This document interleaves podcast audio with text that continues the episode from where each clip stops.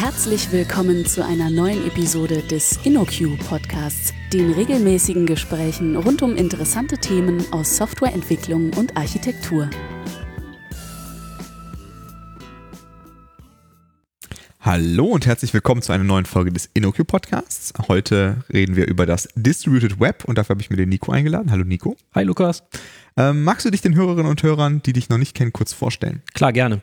Ich bin der Nico, bin seit ungefähr November letzten Jahres bei InnoQ und bin als Consultant hier, helfe in den Projekten ähm, überall da, wo es ums Gesamtprodukt, um äh, Organisationen in der Entwicklung, ähm, Dinge wie Agile Coach oder Scrum Master geht.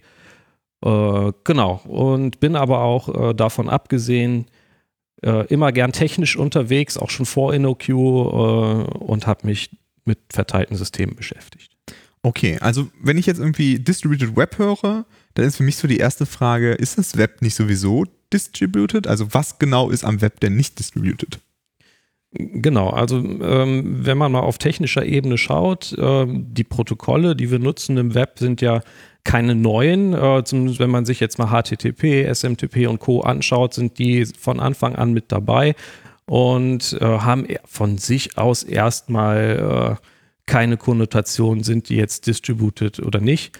Äh, ich möchte einfach von einem Ziel Daten auf verschiedene Art und Weisen haben, frage die dort an. So, und ähm, das ist auch in den Anfangszeiten des Webs äh, überhaupt kein Problem gewesen, auch heute eigentlich kein technisches Problem. Ähm, ich habe früher meine Universität oder sonstige Einrichtungen gehabt, die seinen, ihren eigenen Webserver hatte, ihren eigenen E-Mail-Server. Und ähm, jemand, der von dort Daten angefragt hat, hat die auch genau von dort bekommen. Und äh, ich hatte also noch kein Problem mit Zentralisierung in dem Sinne. Mhm. Wenn man jetzt mal ein bisschen weiter äh, in die Gegenwart schaut, sieht das schon ein bisschen anders aus. Da ist es bei Universitäten vielleicht noch ähnlich, aber jeder, der sich selber mal anschaut, was habe ich denn alles für Accounts, ähm, ja, okay, ähm, mein Mail ist bei Gmail, äh, also in den Händen von Google. Mein äh, Social-Account hängt wahrscheinlich bei Twitter oder Facebook und äh, für meine Website habe ich irgendwie äh, einen Anbieter, der mir einen Homepage-Baukasten äh, zur Verfügung stellt. Die Daten liegen also auch nicht bei mir, sondern woanders.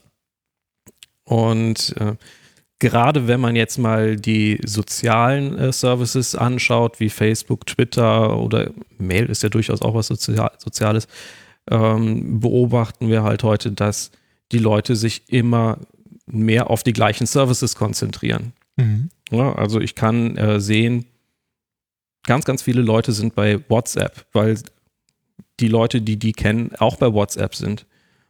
Also ist für mich vollkommen klar, da gehe ich auch hin weil dort erreiche ich alle Leute. Mhm. Und das ist so die Art von Zentralisierung, die wir jetzt heute erleben. Mhm. Und äh, die ist eher sozial begründet und weniger protokollbegründet. Okay, also mich würde ja nichts davon abhalten, irgendwie meinen eigenen Mail-Server zu administrieren. Ähm, aber es ist dann vielleicht auch ein bisschen so eine Komfortfrage, weil es ist ja gar nicht so einfach, äh, das, äh, sich damit zu beschäftigen. Das ist ja vermutlich auch ein Aspekt. Klar, das ist eine Komfortsache. Ähm, die großen Anbieter machen es einem natürlich einfach, äh, einen Account anzulegen und äh, direkt loszulegen, mhm. direkt äh, zu bloggen, direkt äh, mit den Freunden zu schreiben oder E-Mails zu schreiben. Mhm. Ähm, was dabei aber immer mehr aus dem Fokus kommt, ist ähm, das Thema Datenschutz und da kriegen wir jetzt so langsam einen Bogen Richtung Distributed Web. Äh, Datenschutz ist ein Thema, was viele Leute dann wegklicken. AGBs, ja, die habe ich gelesen, ich will meinen Account, ich will nutzen. Aber dass dann im Hintergrund äh, wenige Anbieter äh, in den Besitz von Daten von sehr, sehr vielen Leuten kommen und die auch korrelieren können, ähm, da denken nicht alle dran. Mhm. Und das ist jetzt äh, so ein bisschen das, was hinter Distributed Web steht. Es ist also auf nicht technischer Ebene, ähm, habe ich eine Definition gefunden, die sagt, es ist eine Bewegung, die versucht, das Internet zu demokratisieren. Mhm. Ja, also äh, raus aus diesem Stamassel zu kommen, äh, wenige Anbieter sind im Besitz meiner Daten und können damit machen, was sie wollen, hin zu, äh, ich bleibe Besitzer meiner Daten und kann granular sagen, wer darf denn überhaupt was über mich wissen. Mhm. Aber das bedeutet erstmal nicht, dass wir äh, die Protokolle und äh, Formate und so weiter, die wir kennen, hinter uns lassen müssen. Das heißt, das Distributed Web heißt jetzt erstmal, ist erstmal nur ein Anspruch an ähm, wir wollen die Daten aus zentralen Händen rausbekommen, richtig? Genau, wir wollen die Daten aus zentralen Händen rausbekommen. Wir wollen äh, Besitzer unserer eigenen Daten bleiben und äh, wir wollen eben nicht, dass einzelne Betreiber in der Lage sind, alles aus unseren Daten herauszukorrelieren. Äh, genau. Mhm. Ähm, wenn, wenn ich mir jetzt irgendwie äh, vorstelle, also ich habe beispielsweise irgendwie meinen Dropbox-Account, äh, wo ich meine Dateien äh, hochlade, die ich dann vielleicht auch mit anderen Dropbox-Usern teilen kann. Oder ich habe halt irgendwie meinen Twitter-Account. Äh, welche Alternative hätte ich jetzt dazu, wenn ich nicht in diese zentralen Hände gehen möchte und trotzdem mit möglichst vielen Leuten meine Daten und meine äh, großartigen Gedanken auf Twitter teilen möchte? Genau, also da gibt es einige Alternativen. Das ähm, nennt sich oder basiert alles auf einem Fediverse-Ansatz. Das muss man vielleicht kurz nochmal erklären an dieser Stelle. Was ist jetzt Fediverse oder Federated Web im Vergleich zu Distributed Web? Ähm, ich habe keinen einzelnen großen Betreiber mehr, sondern ich habe eine Fülle von kleinen Betreibern. Also ähm, Beispiel Twitter wäre jetzt ein großer Betreiber für das Twitter-Netzwerk und äh, die Alternative aus dem Fediverse wäre jetzt zum Beispiel Mastodon. Mhm.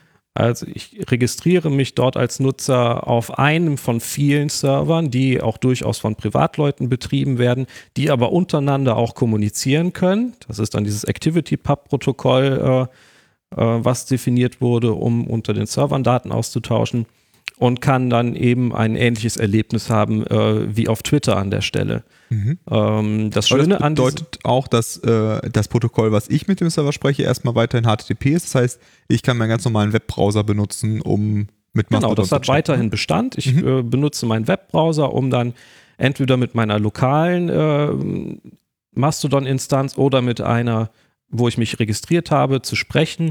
Habe ein ganz normales Webinterface, fühlt sich erstmal ganz genauso an. Ähm, wo man das erste Mal einen Unterschied merkt, ist halt, wenn ich andere Leute ansprechen möchte. Auf Twitter mhm. kennt man das. Ich äh, schreibe jetzt hier at äh, Moonbeam Labs, äh, um den Lukas zu erwähnen. Ähm, da ist für Twitter klar, das ist der Nutzer. Mehr Informationen brauche ich auch nicht.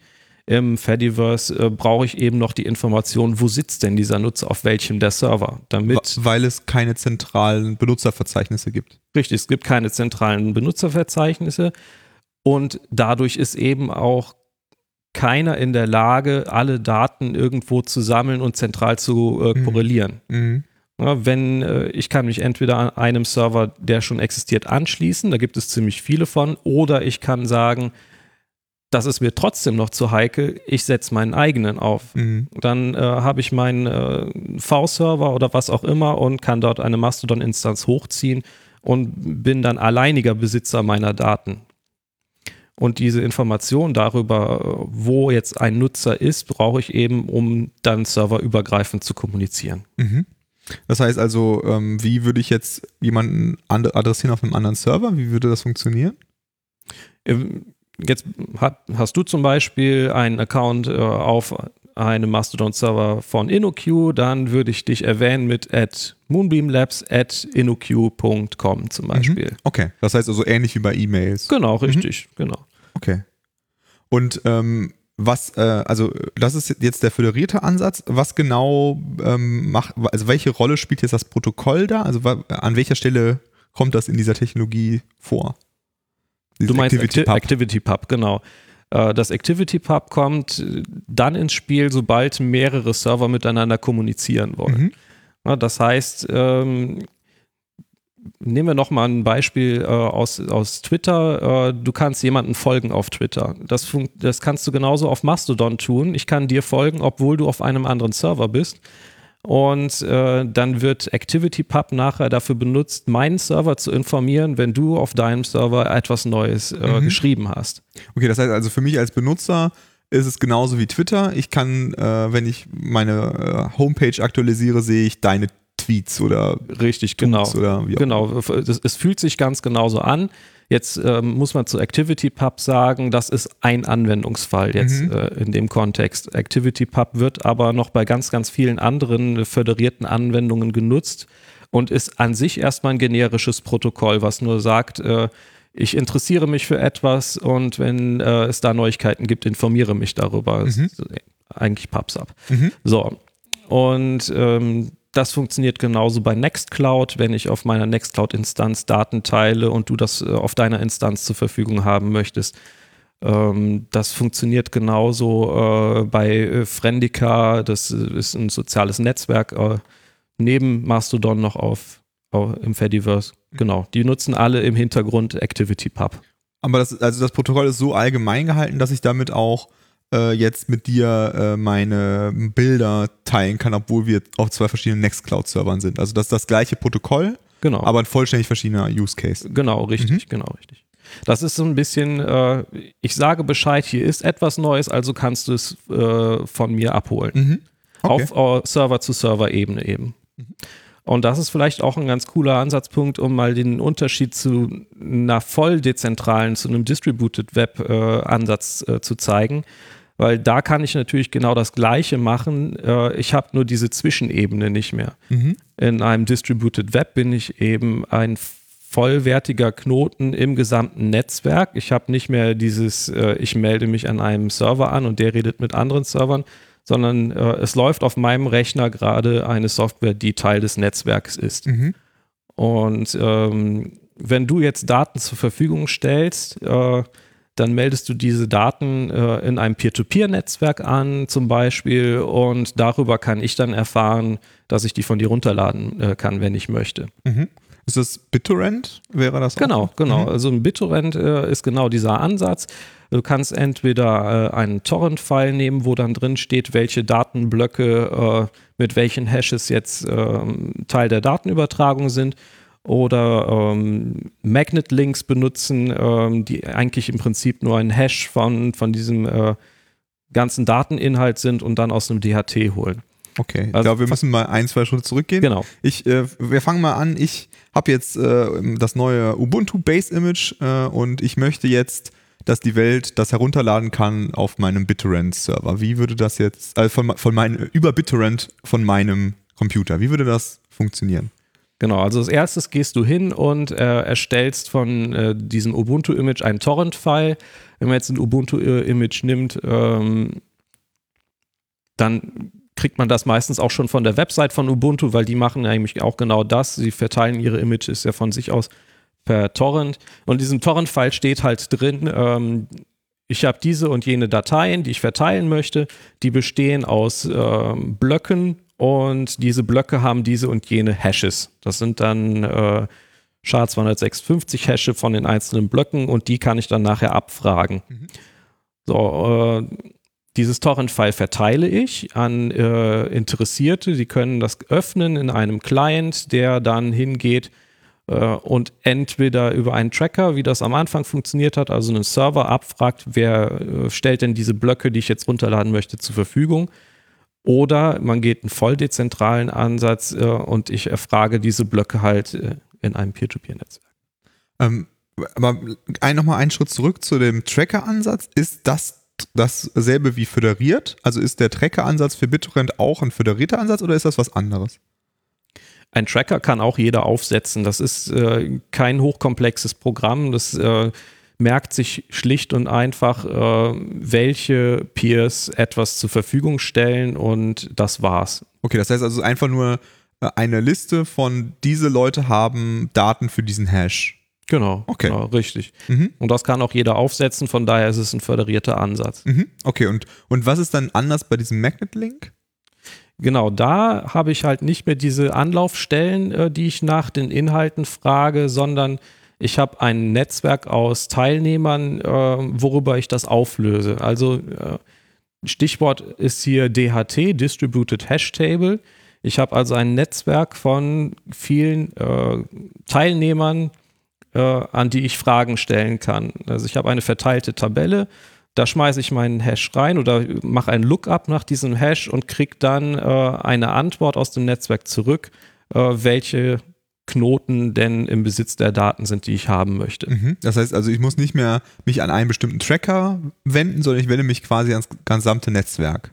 Genau, an einen beliebigen Teilnehmer dieses Netzwerkes. Der Teilnehmer muss die Antwort auf deine Frage auch nicht selber wissen, sondern kann das dann rekursiv weiterleiten und im Netzwerk dann die Antwort auflösen. Okay, das heißt also, das ist eine, also jeder kennt ein paar andere und äh, trä- trägt die, die Frage einfach weiter, bis Ganz eine Antwort genau, gefunden Ganz ist. genau, Mhm. genau. Okay, und also das ist jetzt BitTorrent. Äh, was ist jetzt IPFS? Ist das was ähnliches oder was ganz anderes? Also IPFS setzt noch ein bisschen oben drauf. Also BitTorrent äh, wird verwendet in IPFS oder äh, sage ich mal Mechanismen von BitTorrent werden in IPFS verwendet.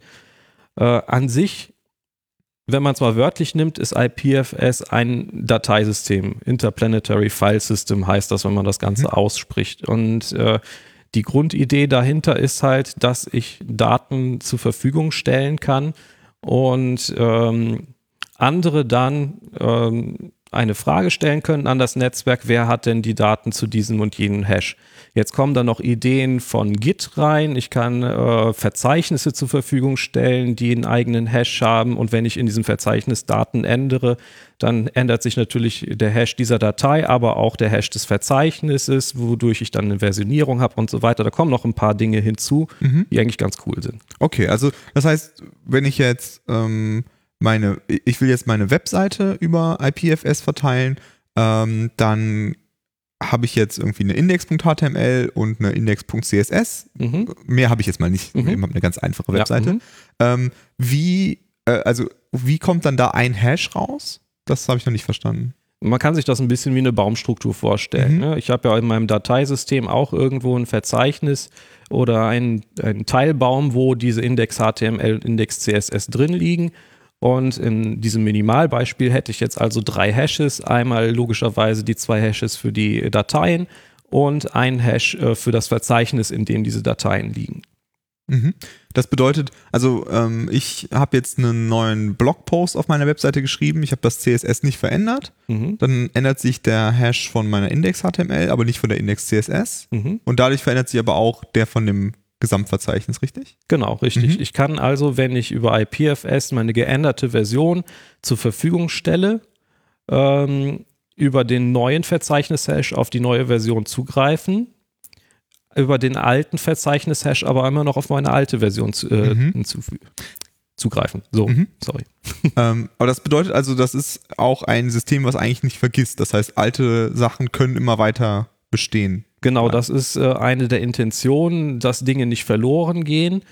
Ähm, es ist immer noch eine Frage, ob dieser Inhalt auch zur Verfügung gestellt wird. Ne? Ich Mhm. kann auf meinem lokalen IPFS-Knoten Daten hinzufügen und dann ähm, stellt dieser Knoten diese Daten auch zur Verfügung, äh, wenn andere Teilnehmer des Netzwerks diese anfragen.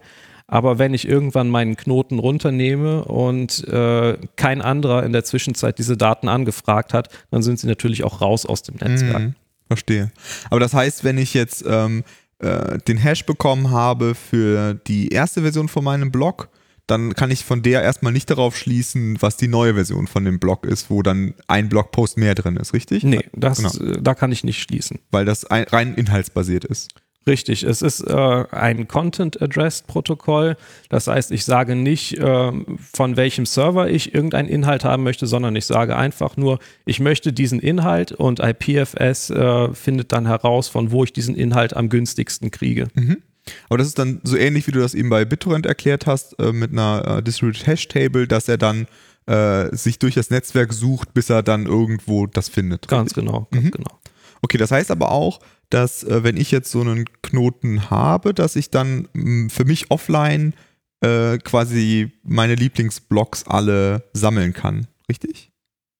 Also die, die aktuelle Version von allen irgendwie runterladen Das, kann. pa- das passiert äh, so ein bisschen automatisch. Also wenn ich einen IPFS-Knoten oder fangen wir mal so rum an, wenn ich auf IPFS-Content zugreifen möchte, dann habe ich erstmal zwei Möglichkeiten. Die erste Möglichkeit ist, ich setze einen eigenen IPFS-Knoten bei mir auf und kann dann direkt äh, peer-to-peer mir die Inhalte, die mich interessieren, holen. Äh, die Alternative ist, ähm, ich möchte das ja wahrscheinlich gerne über den Browser machen, also setze ich einen äh, IPFS to HTTP Gateway auf. Der ist auch äh, netterweise in äh, IPFS in der Go-Implementierung schon mit drin. Das heißt, ich kann über den Browser bestimmte IPFS-Hashes anfragen und kriege die dann dort angezeigt. Mhm. Okay. Das heißt also, äh, das äh, Herunterladen, also die Offline-Fähigkeit ist quasi mit eingebaut, äh, automatisch, wenn ich so einen Knoten benutze, ne? Also einen Genau, Knoten bei mir das- betreibe. Genau, das liegt halt daran, wenn ich einmal Content irgendwo anfrage, mir den lokal anschaue, dann ist dieser Content ja de facto auf meinem Rechner gelandet und ich bin dann auch äh, zum Verteiler dieses Contents geworden. Mhm. Das heißt, wenn du jetzt deinen Blog aktualisierst und irgendjemand äh, liest diesen Blog, äh, dann ist er selber auch Verteiler dieses, äh, dieser Information. Mhm. Ähm, da gab es ein ganz cooles Beispiel für jemanden, der ähm, sich einfach gesagt hat, ich mache mal meinen Blog über IPFS und äh, das hat funktioniert über äh, statische Website-Generierung äh, und er hat dann gesagt, ich mache einen V-Server in USA, einen in Europa und einen in äh, Asien, sodass da auf jeden Fall die Latenzen, wer auch immer zugreift, möglichst gering sind. Und ähm, ich werde mal schauen, ob wir für die Show Notes äh, den Link äh, kriegen. Mhm. Äh, Das Interessante an der Geschichte war, er hat einen Blogbeitrag, der richtig stark eingeschlagen ist und er konnte halt mit diesen drei äh, wirklich nicht groß dimensionierten billigen V-Servern äh, eine große Anzahl von Nutzern äh, problemlos bedienen, weil Mhm. eben das Ganze über IPFS verteilt wurde und alle Leute, die das äh, sehen wollten, selber zu Verteilern geworden sind. Mhm. Das, Das heißt, ist das Thema Skalierbarkeit. Mhm. Das heißt also, äh, das, was man jetzt irgendwie im Web über irgendwie einen CDN, so ein Content Delivery Network machen würde, das braucht man gar nicht, weil das quasi automatisch passiert. In dem Fall ist das mit integriert, Mhm. genau. Das heißt also, äh, einfach nur dadurch, dass ich meinen Content auch noch auf meinem australischen Server ablege, dadurch ist das einfach eine Kopie und jemand, der das haben möchte, kann es auch aus Australien laden. Richtig, genau. Mhm. Also da gibt es bei PFS die Möglichkeit zu sagen, dass äh, ein Knoten den Inhalt eines anderen Knoten per se immer replizieren soll. Und äh, darüber wurden diese drei IPFS-Knoten im Mhm. Prinzip äh, verbunden. Er brauchte also nur an einer Stelle den neuen Content hochladen. Die anderen zwei Knoten haben es per se dann schon mal repliziert und jede Anfrage wurde aus der günstigsten äh, äh, Region beantwortet und selbst wenn jetzt eine mal down gegangen wäre, wären immer noch zwei andere da Mhm. gewesen, um es zu übernehmen. Und zugleich ist es natürlich so, umso beliebter der Blogpost wird, umso mehr Leute haben ihn, also Genau. äh, load balanced sich das quasi selbst. Genau, das Load Balance sich am Anfang selber, gerade wenn jetzt viele Leute einen neuen Blogbeitrag sehen wollen oder einen bestimmten Inhalt. Es gibt aber auch sogenannte Pinning Services. Wenn ich jetzt etwas äh, längerfristig zur Verfügung stellen werde, äh, möchte, ist natürlich die Frage, wie kriege ich jemand anders dazu bewegt, meinen Inhalt lange zur Verfügung zu stellen, wenn ich jetzt Mhm. selber zum Beispiel nicht in der Lage bin, äh, einen Server zu betreiben, wo das dauerhaft drauf Mhm. ist. Da gibt es etwas, das nennt sich Pinning Service. Da kann ich gegen Einwurf von Münzen jemanden bitten, ähm, wenn ich etwas bei mir in IPFS hinzufüge, dann äh, lade das doch bitte auf deinen IPFS-Knoten und stelle es auch zur Verfügung. Das Mhm. nennt sich dann Pinning. Okay. Äh, gleich noch eine kurze Ergänzung. Ähm, das Rüberladen auf den anderen Knoten passiert natürlich, sobald der andere Knoten diese Daten äh, sich anschauen möchte. Aber irgendwann kommt bei einem IPFS-Knoten der Garbage Collector und sagt, hey, du hast jetzt schon so viele Sachen in IP, IPFS gelesen und dir angeschaut. Jetzt äh, lösche ich mal hier den Cache, äh, um wieder Platz zu schaffen. Mhm. Und genau das umgehe ich halt mit diesem Pinning, indem ich Mhm. sage, den Content, den habe ich jetzt geladen und der soll bitte auch nicht vom Garbage Collector äh, gelöscht werden. Mhm. Aber jetzt habe ich natürlich das Problem, ähm, ich möchte ja äh, immer die neueste Version von deinem Blog lesen. Äh, das heißt, äh, jetzt einmal den Hash herauszufinden, hilft mir nicht viel, weil der Mhm. wird sich ja ändern, wenn du das Genau. nächste Mal postest. Wie löst man denn das? Genau, also ähm, über den Hash des Contents hinaus äh, gibt es noch einen weiteren Hash. Äh, das ist nämlich der meiner Peer-ID. Ja? Ich habe einen IPFS-Knoten mit einer bestimmten ID und ich kann jetzt den neuesten Content-Hash an meine Peer-ID koppeln. Das heißt, wenn jetzt jemand hingeht und löst nicht den Content-Hash auf, sondern fragt einfach nach meiner Peer-ID, dann kriegt der den neuesten Content-Hash geliefert. Mhm. Dann muss ich natürlich als Seitenbetreiber dran denken, wenn ich den neuen Inhalt hochgepusht äh, habe, dass ich dann eben auch wieder die, den neuen Content-Hash an meine Peer-ID hänge.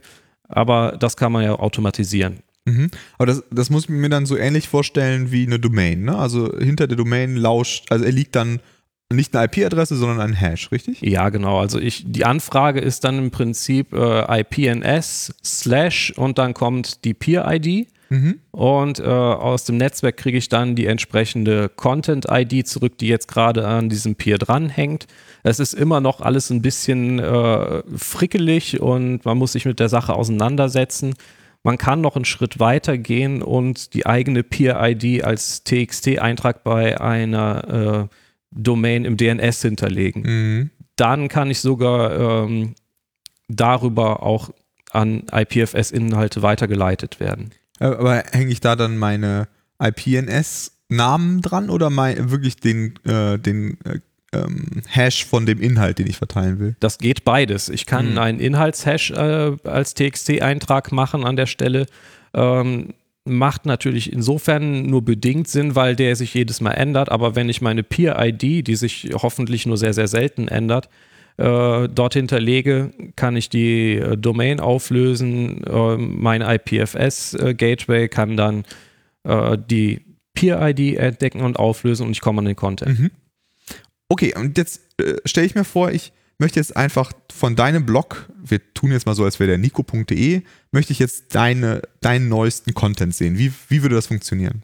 Genau, also ich würde jetzt hingehen und wie eben beschrieben, äh, mir meine Peer-ID raussuchen und ähm, bei meiner Domain nico.de als äh, TXT-Eintrag hinterlegen. Da steht dann äh, äh, TXT-Link gleich äh, slash IPNS slash meine Peer-ID und äh, damit habe ich jetzt erstmal alles vorbereitet. Und jetzt gucken wir uns mal auf der anderen Seite an. Äh, jetzt kann jemand mit seinem IPFS-Knoten hingehen und äh, nicht mehr slash IPFS slash Hash auflösen, sondern kann jetzt dort geben, gib mir mal bitte den Inhalt, der hinter slash IPNS slash Nico.de äh, steckt. Dann geht im Hintergrund äh, der Knoten hin und macht äh, einmal eine DNS-Auflösung. Das ist das Opfer, was ich an der Stelle äh, bringen muss, äh, wenn ich halt einen Namen und keinen Hash, Hash haben möchte. Und holt sich dann meine Peer-ID aus äh, dem TXT-Eintrag raus. Und äh, ab da ist es eine ganz normale IPNS-Auflösung meiner Peer-ID. Ich frage also das DHT ähm, wer ist diese Peer-ID und äh, was für einen Content hat sie gerade äh, verbunden und äh, kriegt dann diesen Content raus und kann ihn äh, wiederum auflösen im Netzwerk und fragen, wer kann mir denn diesen Inhalt überhaupt liefern. Okay.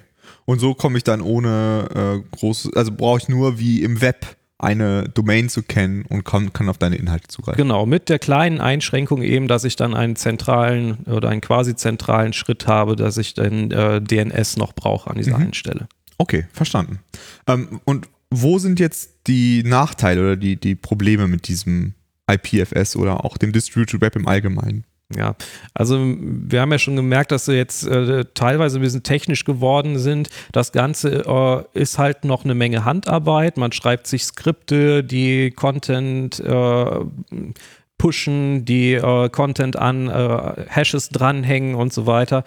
Äh, das ist also noch nicht so wirklich für, den, für den durchschnittlichen Endnutzer fertig. Ne? Also da gibt es zwar Ansätze, die das versuchen, ähm, aber oft ist das eben noch nicht so einfach. Mhm. Dann kommt noch eben dazu, dass äh, viele föderierte oder komplett dezentrale Ansätze noch nicht die kritische Masse haben. Wir haben ganz am Anfang gesagt, warum gehe ich zu WhatsApp? Ja, weil da alle anderen Leute sind, die ich mhm. kenne, äh, also gehe ich dahin. Ähm, das ist halt im Moment noch nicht so. Die meisten Leute, die, äh, die man kennt, sind halt noch bei den Großen und deshalb ist so das Incentive für einen selber, wenn man jetzt nicht gerade ideologisch bewegt ist, relativ gering, äh, zu einem von den föderierten oder distributed Lösungen zu gehen. Mhm. Aber gibt es denn da Ansätze, wie das verbessert wird oder wie, was, Ideen, wie man das verbessern könnte? Ja, absolut. Also ähm, um einen leichten Einstieg zu kriegen, pick ich mir jetzt mal ein Beispiel bei Twitter und Mastodon raus. Also ich selber äh, habe ja meinen Twitter-Account at SmashNet und äh, bin äh, auch auf Mastodon vertreten und äh, da gibt es jetzt einen Service, der nennt sich Moa Bridge. Der ist auch äh, moa.bridge.